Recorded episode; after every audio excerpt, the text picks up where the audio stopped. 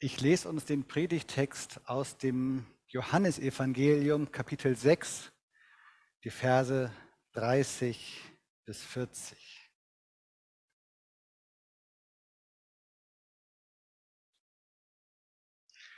Doch nun sagten sie, wenn wir dir glauben sollen, dass du von Gott gesandt bist, dann lass uns ein Wunder sehen, das es uns beweist.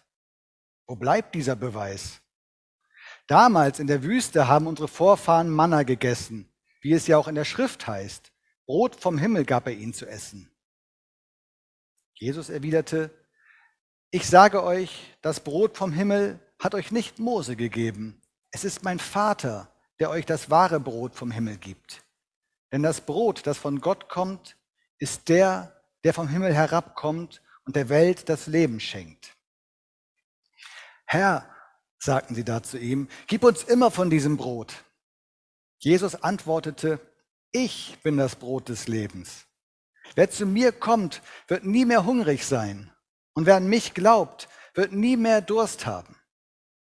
Aber es ist, wie ich euch schon gesagt habe, trotz allem, was ihr von mir gesehen habt, glaubt ihr nicht. Alle, die der Vater mir gibt, werden zu mir kommen, und wer zu mir kommt, den werde ich nicht hinausweisen. Denn ich bin nicht vom Himmel herabgekommen, um das zu tun, was ich selber will, sondern um den Willen dessen zu erfüllen, der mich gesandt hat. Und der Wille dessen, der mich gesandt hat, ist, dass ich von all denen, die er mir gegeben hat, niemand verloren gehen lasse, sondern dass ich sie an jenem letzten Tag vom Tod auferwecke. Ja, es ist der Wille meines Vaters, dass jeder, der den Sohn sieht und an ihn glaubt, das ewige Leben hat. Und an jenem letzten Tag werde ich ihn auferwecken. Liebe Gemeinde, wie einfach wäre es, wenn wir viel mehr Wunder sehen würden. Wenn wir ständig umgeben wären von so wundervollen Dingen, so wunderbaren Dingen, die uns in der Bibel geschildert werden. Stellt euch das vor regelmäßig vor uns brennende Dornbüsche, aus denen der Herr zu uns spricht. Oder Brotwunder, dass wir regelmäßig erleben, wie das Brot vermehrt wird. Dass wir da, wo wir zusammenkommen, körbeweise voll Essen haben, das wir gar nicht mitgebracht haben, sondern wir haben nur weniges, aber es reicht immer für so viele. Wie einfach wäre das Gemeindecafé. Wenn wir das vorbereiten müssten, wenn wir uns darauf verlassen könnten, ach, wir brauchen gar nicht so viel, das reicht dann schon. Wir wechseln uns ab und jeder macht immer ein kleines bisschen und es reicht für alle. Oder das Abendmahl. Wir wollen heute zusammen Abendmahl feiern. Stellt euch das vor, wir haben den Wein vergessen, aber macht nichts. Das kriegen wir hin. Wasser zu Wein regelmäßig hier in unserer Gemeinde. Oder keine Sorgen mehr vor irgendeiner Krankheit, denn wir wüssten, was auch immer passiert, es würde sofort ein Wunder geschehen und wir werden wieder heil. Nichts könnte uns irgendwas anhaben. Wir müssten von nichts irgendwelche Sorgen haben. Es gäbe kein Hunger mehr, es gäbe kein Leid mehr. Wunder über Wunder. Wie einfach wäre dann Glaube, oder? Wie einfach wäre es dann an Gott zu glauben? Wir hätten ein bequemes Leben, denn machen wir uns nichts vor, all diese Wunder, die würden doch so einiges in unserem Leben, in unserem Alltag erleichtern. Vieles würde es leichter machen. Und wir, die wir zu Gott gehören, ach, unser Leben, es wäre so viel bequemer als das von allen Nichtchristen, die all das immer nicht erleben. Staunend und neidisch würden sie dastehen und würden auf das schauen, was wir haben. Und die Wunder, die wir ständig erleben. Und wahrscheinlich würden sie das auch haben wollen. Wir müssten gar nicht groß missionieren. Die Leute würden sehen, was bei uns passiert und sie würden mit dabei sein wollen. Wir müssten uns nie wieder Gedanken darüber machen, ob Glauben uncool sein könnte. Ob wir wirklich vor anderen Leuten darüber reden wollen, dass wir Christen sind. Denn komm schon, wer das sieht, der will mit dabei sein. Davon kann man doch ohne weiteres erzählen, oder? Also irgendwie ist das Anliegen der Menschen, die hier zu Jesus kommen, verständlich. Die wollen Wunder sehen. Damit treten sie vor ihn. Und ich kann das nachvollziehen. Das ist doch, ja, das ist doch verständlich, dass Menschen, die vor Jesus stehen, sagen, hey, wir wollen mehr von dem erleben, was du tust. Also so richtig beeindruckende Sachen, so Dinge, die überhaupt nicht erklärbar sind, wo wir mit offenen Mündern staunend davor stehen und sagen, wow, wie krass. Und sie erinnern Jesus an das, was Gott getan hat mit dem Manna in der Wüste, wie das Volk Israel da versorgt worden ist, als sie durch die Wüste gezogen sind, als sie aus Ägypten befreit worden sind und sie hatten nichts zu essen und haben das Gott geklagt, haben gesagt, wir haben nichts zu essen, wir haben Hunger. Und dann heißt es, dass Manna wie Tau vom Himmel morgens auf der Erde lag. Und sie mussten einfach morgens nur aufstehen und konnten es aufsammeln und hatten genug. Sie waren versorgt. Sie mussten einfach nur Gott vertrauen, morgens aufstehen und da wäre genug für sie da. Und später sogar noch wachteln. Also was für ein Leben eigentlich, ne? Und wie toll muss das sein, das dann zu erleben? Diese, diese Sicherheit zu wissen, Gott ist bei mir, der versorgt mich. Und wie beeindruckend, wenn man Teil von so etwas ist. Also verständlich, dass das Volk, das hier vor Jesus steht, sagt, hey, wir wollen das auch. Denkt doch mal dran, was damit in der Wüste gewesen ist. Was sie vergessen dabei ist, auch das Volk Israel hat damals nicht automatisch, als sie gesehen haben, hey, wir bekommen hier Manna und wir werden von Gott versorgt, haben nicht automatisch dadurch auch Glauben gelernt. Denn haben sie dadurch, dass sie gemerkt haben, hey, wir stehen morgens auf und hier ist Manna, haben sie daraus die Lektion gelernt, okay, wir können Gott also vertrauen, er wird uns versorgen? Nein, die Menschen haben sich die Taschen vollgestopft und haben Krüge über Krüge voll mit Manna gesammelt, damit sie auch am nächsten Tag noch genug haben, obwohl Gott ihnen gesagt hat, dafür ist es nicht da. Es ist dafür da, dass ihr genug habt für diesen Tag. Aber das ist herausfordernd, darauf zu vertrauen, denn wer weiß, was am nächsten Tag ist. Also, sicher ist sicher, lieber ein bisschen mehr mitnehmen. Am nächsten Tag haben sie festgestellt, es ist verdorben. Das Manna war nicht dafür da, aufbewahrt zu werden. Das Manna war dafür da, ihnen das zu geben, was sie an diesem Tag brauchten. Sie waren also darauf angewiesen, jeden Tag neu Gott zu vertrauen und ihm zu vertrauen, dass er weiter bei ihnen sein würde. Nicht nur an diesem Tag, sondern auch noch am nächsten und auch am übernächsten. Und obwohl sie das erlebt haben, obwohl sie jeden Tag diese Versorgung erlebt haben, sind sie irgendwann doch noch unzufrieden gesagt und haben gesagt, Gott, schön und gut, Manna, gute Sache, wir hungern immer nicht mehr, aber Fleisch, das wäre doch mal was. Wir wollen Fleisch. Und selbst darauf hat Gott sich eingelassen und hat Wachteln vom Himmel fallen lassen. Und dann haben sie sogar Fleisch gehabt. Also, und da gab es auch was zu meckern. Also, das Volk Israel hat dadurch, dass sie versorgt worden sind von Gott und eigentlich erlebt haben, Gott ist bei uns und Gott ist für uns, nicht automatisch Glauben gelernt. Und die Geschichte scheint sich zu wiederholen. Da steht jetzt diese Menge vor Jesus und sagt, wir wollen Wunder sehen. Gib uns ein Wunder, gib uns was, dass wir sehen, hey, du bist der, den Gott geschickt hat. Das wollen wir glauben. Und damit wir es glauben können, wollen wir sehen, dass du ein Wunder tust. Die Leute, die das gerade zu Jesus sagen, in dem Text, den ich uns vorgelesen habe, das sind die gleichen Leute, die nicht allzu lange vorher bei der Speisung der 5000 dabei waren die hatten doch ein Wunder erlebt. Die hatten doch erlebt, dass sie nur fünf Brote da hatten und zwei Fische. Viel zu wenig für 5000, nur die Männer mitgezählt, also in echt viel, viel mehr als das. Die hatten erlebt, dass dieses Essen, das viel zu wenig war, für alle gereicht hat. Dass es sogar zu viel war am Ende. Also es hat nicht für alle gereicht und naja, äh, war okay, sondern alle waren satt und es war was übrig. Und die gleichen Leute kommen jetzt zu Jesus und sagen, also wenn wir dir glauben sollen, dass du der bist, den Gott gesandt hat, dann zeig uns ein Wunder. Was denn noch? Trotzdem scheint da bei ihnen kein Glaube da zu sein. Wenn wir dir glauben sollen, dass du von Gott gesandt bist, dann lass uns ein Wunder sehen, das es uns beweist. Ich könnte mir vorstellen, wir heute, also wir, die wir hier gerade sind, wir würden uns doch wünschen, einer von diesen 5000 gewesen zu sein, oder? Stellt euch das vor, ihr seid einer von denen, der ein Wunder Jesu live miterlebt. Also nicht der Jesus, der im Geist bei uns ist, den wir erleben durch den Heiligen Geist, sondern Jesus leibhaftig als Mensch vor uns und wir könnten dabei sein. Wäre das nicht was? Was würden wir darum geben, einer von denen zu sein? Aber die, die da waren,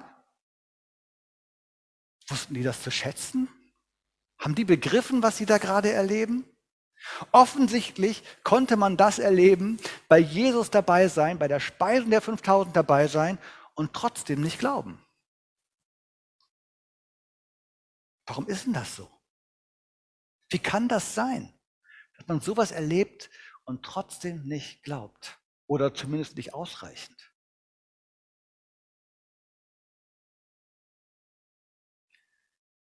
Das, was sich auf immer neue Wunder verlässt, so wie es hier bei den Menschen ist. Das, was immer das Spektakuläre braucht, das Beeindruckende, das, was wir nicht erklären können, das ist letztendlich kein Glaube.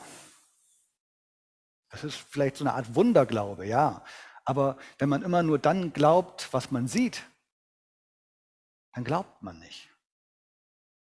Wenn man immer nur diese übernatürlichen Dinge vor Augen haben will. Wenn ohne das kein Glaube da ist, dann ist da auch kein Glaube da. Das Wort für Glaube, das hier steht, das heißt übersetzt, also das griechische Wort heißt im Deutschen nicht nur Glaube. Das heißt auch Vertrauen. Das heißt auch Treue. Gott zu glauben, das heißt ihm vertrauen. Und Vertrauen, das ist etwas, das man riskiert, obwohl man gerade nichts sieht. In der Erwartung, ja, in der Erwartung, dass was passiert, aber auch ohne zu sehen. Vertrauen ist ein Vorschuss und Vertrauen ist auch ein Risiko. Denn Vertrauen birgt ja in sich immer die Gefahr, enttäuscht zu werden. Wer Menschen schon mal vertraut hat, der weiß das. Wahrscheinlich ist jeder von uns schon mal irgendwie enttäuscht worden. Wahrscheinlich hat jeder von uns das schon mal erlebt, wie das ist, jemandem zu vertrauen und festzustellen, okay, das ist jetzt in die Hose gegangen. Vertrauen ist ein Risiko. Und da, wo ich immer nur auf etwas vertraue, was ich sowieso schon vor Augen habe, da, naja, da brauche ich nicht zu vertrauen, das ist ja schon da. Bevor ein Kind alleine läuft, also ein kleines Kind, das im Aufwachsen ist, das wird, bevor es seine ersten Schritte völlig alleine tut, in aller Regel zunächst mal an der Hand laufen. Und dabei trainieren, wie das funktioniert, so ein Fuß vor den anderen, Gleichgewicht und so weiter. Zunächst wird es an der Hand gehen. Und das Kind braucht diese Sicherheit. Das braucht das Gefühl, so langsam zu lernen, wie es geht. Aber irgendwann wird der Augenblick kommen, man versucht vielleicht schon ab und zu immer so die Hand festzuhalten, äh, die Hand wegzuziehen, ein bisschen loslassen, das Kind ein bisschen dazu zu bringen, dass es die eigenen Schritte tut. Und am Anfang wird es vielleicht so sein, dass es dass es nicht loslässt, dass es immer an der Hand bleiben will, weil es das Gefühl hat, ich kann das noch nicht alleine. Aber irgendwann kommt der Augenblick, wo es Zeit ist für die ersten Schritte, wo man etwas wagen muss, wo man das jetzt mal alleine probiert, und zwar nicht an der Hand, aber oft in die ausgestreckten offenen Arme einer Vertrauensperson hin zur Mama oder zum Papa, die da sitzen mit offenen Armen und sagen, na, komm zu mir, komm, ich fange dich auf, es wird nichts passieren. Und das ist eine kurze Strecke. Das ist vielleicht nur ein Schritt oder nur zwei für so ein kleines Kind. Eine Strecke, die kurz genug ist, dass man weiß, okay, das kann ich riskieren. Ich werde, ich werde gehalten, wenn es schief geht. Und diese Strecken, die werden größer. Und es wird immer mehr Vertrauen notwendig sein, um diese Strecken zurückzulegen, bis man es dann alleine kann. So lernt man laufen, äh, laufen. Und an Gott zu glauben, das heißt, dieses Risiko zu gehen, auf eigenen Beinen loszulaufen, im Vertrauen darauf, dass wenn ich dann doch nicht mehr kann, dass ich gefangen werde, dass ich gehalten werde, dass da, dass da jemand ist, der mich nicht fallen lässt. Das heißt aber auch, ich muss dieses Risiko eingehen. Ich bin nicht an der Hand die ganze Zeit. Ich muss dieses Risiko gehen. Mir wird das zugemutet. Und zwar nicht von einem Gott, der sagt, na, ich will dich nicht an der Hand halten, mach mal dein eigenes Ding, ich gehe jetzt mal, so nicht, sondern wir werden ermutigt und gestärkt dazu, die Freiheit, die uns geschenkt wird, zu ergreifen. Und diese Freiheit heißt laufen. Selber laufen, selber Schritte tun und Schritte wagen, im Vertrauen darauf, dass wir trotzdem nicht alleine sind. Zu erleben, Gott ist da, aber eben ohne doppelten Boden. Loszulaufen und zu wissen, okay, das, das kann schiefgehen. Da, wo ich mich nicht immer weiter absichere, da, wo ich nicht immer sage, na gut, ähm, also wenn das mit Gott doch nicht klappt, ich habe hier einen Plan B und das ist mein eigener. Eigentlich ist das Plan A, Gott wäre Plan B. Das ist kein Vertrauen. Und das ist auch kein, kein, kein Laufen im Wissen, wenn es schief geht, ist Gott da. Das ist der eigene Weg. Vertrauen auf Gott, Glauben heißt, so zu gehen und so zu laufen, dass ich weiß, ich muss Gott vertrauen. Ich muss mit dem, was ich tue, darauf vertrauen, dass Gott da ist. Denn ich weiß ehrlich gesagt nicht, wie es weitergehen soll. Ich weiß nicht, wie das alles funktionieren soll. Da muss Gott schon mit dabei sein. Das ist Glaube. Sich fallen lassen im Vertrauen darauf, dass Gott da ist und fängt und hält. Nicht der Wunderglaube, den die Menge will. Die Menge, die will das Spektakel. Die will die Show. Die will dieses übernatürliche Erleben, das, was wirklich cool aussieht. Jesus aber will Glauben wecken. Das ist was anderes. Jesus will in den Menschen Glauben wecken, damit sie laufen lernen. Nicht, weil er uns loslassen will, um uns allein zu lassen. Lauf mal alleine, dann braucht ihr mich nicht. Sondern um uns Freiheit zu schenken. Darum geht's. Jesus will uns Freiheit schenken. Das ist ein großes Geschenk von Gott an uns. Und diese Freiheit, die werden wir nur dann erfahren, wenn wir loslassen, wenn wir wirklich in diesem Vertrauen leben. Weg von den Wundern, weg von den beeindruckenden Sachen, Alltag mit Gott an der Seite. In diese Freiheit will Jesus die Menschen führen.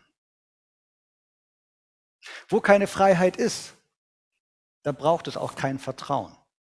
Da, wo ich immer in einem starren Korsett bin, das mich hält, das mich einzwängt, da brauche ich kein Vertrauen, dass ich losgehen müsste und gehalten werde, denn die, die, die Wahl wird mir gar nicht gegeben. Wo keine Freiheit ist, braucht es kein Vertrauen. Und so hätte es sein können. So hätte Gott die Welt ja machen können. Ein Gott, der unbedingten Gehorsam wollen würde. Ein Gott, der will, dass alles genauso läuft, wie er das sagt und die Menschen machen das dann auch. Der könnte diese Welt haben. Gott hätte es so machen können. Aber dann hätte er keinen Nachfolger, dann hätte er Untertan. Das wollte Gott nicht. Gott hat uns nicht dazu geschaffen, seine Untertan zu sein, sondern er lädt uns ein, seine Nachfolger zu werden.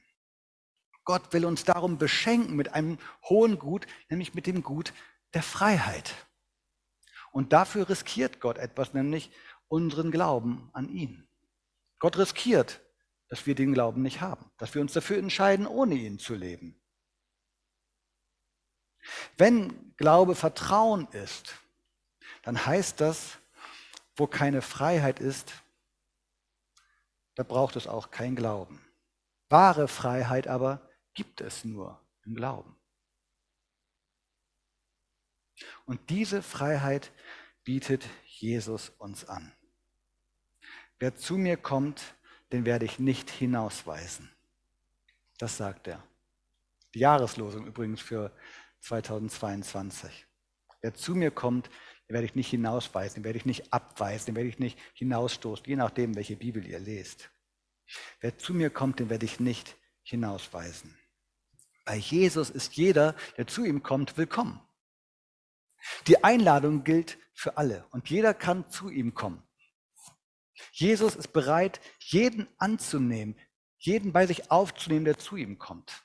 Voraussetzung ist, dass man kommt. Aber wenn man denn kommt, dann ist man willkommen. Und darin liegt das viel größere Wunder, finde ich. Zu ihm zu kommen, anzukommen und dort das zu empfangen, von dem Jesus hier spricht. nämlich Brot des Lebens. Also eine Nahrung im übertragenen Sinne, die ich bekomme, die einen ganz anderen Hunger, der in mir ist, stillt. Einen ganz anderen Hunger, den wir Menschen haben. Der vielleicht irgendwo hinter diesem Hunger nach der Sensation und nach der Show verborgen liegt. Nicht die Dornbüsche, nicht die Brotwunder, nicht Wasser zu Wein oder nie wieder Krankheit oder kein Hunger oder kein Leid, sondern das Erleben, da ist das, was ich wirklich brauche. Da bei Jesus finde ich das, was ich wirklich brauche. Was mein Leben wirklich bereichert. Nicht nur jetzt für einmal, für den Appetit jetzt gerade, sondern das, was meinem Leben einen Reichtum gibt, der, ja, der mir eine neue Substanz verleiht für das Leben. Über diesen Tag hinaus, auch morgen noch und übermorgen und ja, eben für mein Leben. Dieses Sein bei Jesus, angenommen zu sein bei ihm, bei Gott. Ihm zu vertrauen und zu erleben. In all dem, was uns herausfordert. Und das ist eine Menge, auch in unserem Leben. Denn machen wir uns nichts vor, unser Leben ist nicht so, dass wir sagen können, hey, wir als Christen, wir erleben die viel krasseren Sachen als ihr Nicht-Christen, bei uns ist alles immer Tutti und im Butter. So ist es ja nicht. Und trotzdem zu erleben, was durch schnelle Wunder alles so viel einfacher wäre. Nein, aber in all dem, was mich herausfordert, ist Gott da. Mein Leben mag äußerlich betrachtet nicht automatisch ein anderes sein, als das, was andere Menschen spüren und erleben, aber ich merke, in dem ist Gott bei mir. Und das ändert etwas. Das ändert mein Erleben in diesem Leben. Wir mögen das gleiche Leben haben, aber ich erlebe es anders, weil ich merke, ich bin da drin nicht alleine. Ich gehe mit Gott bei mir. Und das gibt meinem Leben eine andere Fülle, eine andere Tiefe und eben auch ein anderes Erleben. Ich kann mich hier fallen lassen und ich merke, ich werde gehalten in all dem. Ich kann zu ihm kommen und ich kann bei ihm ankommen und ich bin willkommen. Er freut sich, dass ich da bin und dadurch ändert sich etwas bei mir. Das ist doch wunderbar. Amen. Thank you.